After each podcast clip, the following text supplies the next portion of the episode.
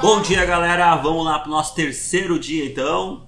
Rapidinho, eu quero recapitular o que a gente falou nos últimos dois dias. A gente falou sobre os nossos nove anos de expansão, uh, o que a gente fez, onde a gente chegou. Falamos ontem sobre objetivo versus sonhos, a diferença.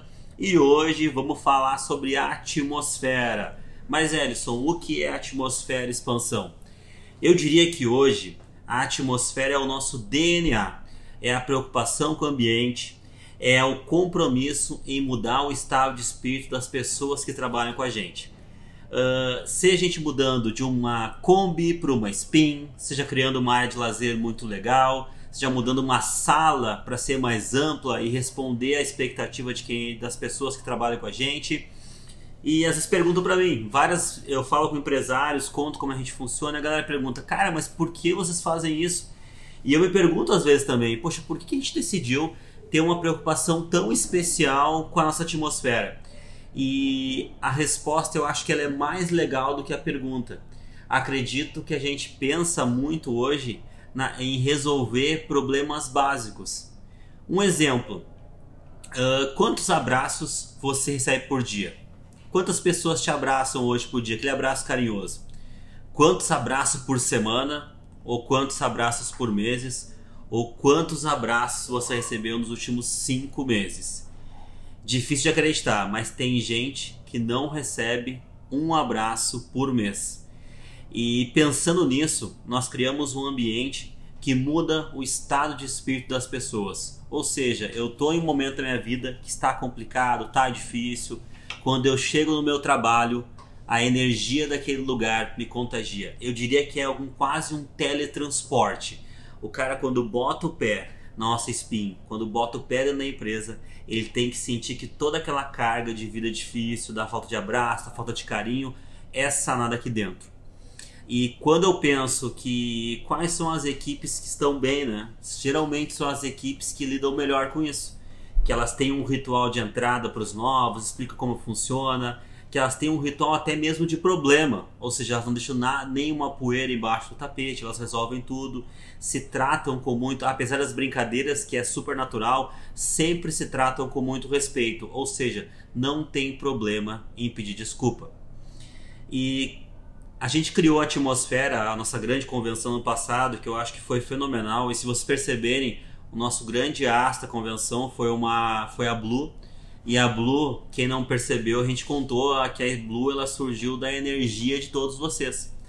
E quando a gente criou, engraçado que tudo foi conectando. E quando a gente criou também o vídeo Somos Feitos de, era a percepção de uma visita quando entra dentro da empresa. Ou seja, como é que é passar por todos os setores e sentir a energia. Porque quando as pessoas vêm aqui, elas perguntam, cara, o que, que tem aí dentro? Porque as pessoas, a gente sente que a pegada é diferente, que a energia é diferente. E o Somos Feitos de, ele resumiu o que são as pessoas trabalhando. Desde um porta a porta, um televendas, um administrativo, passou por todas as áreas da empresa. E se eu falasse para vocês hoje, tá, Elson, mas na minha operação não é assim, na minha equipe não é assim. Eu dou carta branca para você cobrar o seu supervisor, para ele ter um ritual legal, para mudar o estado de espírito do time de vocês. É aquele cara que vai pegar e vai usar os recursos naturais da vida e vai transformar em algo muito legal, muito divertido. Seja um bom dia com um bom abraço, seja uma música muito legal que simboliza que vocês têm que mudar, aquela música identidade, sabe, que combina com a gente, que, que a letra da música tem muito a ver com a equipe. E eu garanto que se todo mundo estiver preocupado com melhorar o ambiente, melhorar a vida do colega, nós vamos conseguir ter resultados ainda maiores. E isso é um detalhe, né? É uma preocupação que grande maioria das empresas não tem hoje em ambiente. E se você que está ouvindo acha que isso é chato, que isso não combina, eu vou dar um conselho. Se permita participar de algo diferente. Não vai ser resistente, não luta contra isso, porque eu acredito que nós, nos próximos anos, vamos cada vez mais intensificar um bom ambiente de trabalho, uma boa relação acabar reduzindo as hierarquias que existem na empresa hoje, mais liberdade. É óbvio que para ter isso tudo, nós precisamos de pessoas que pensem como a gente, que combinem com a gente. E se não combinar, tá tudo bem. A vida vai seguir naturalmente. Mas sempre pensem como era meu último emprego. Ele era mais legal ou mais chato?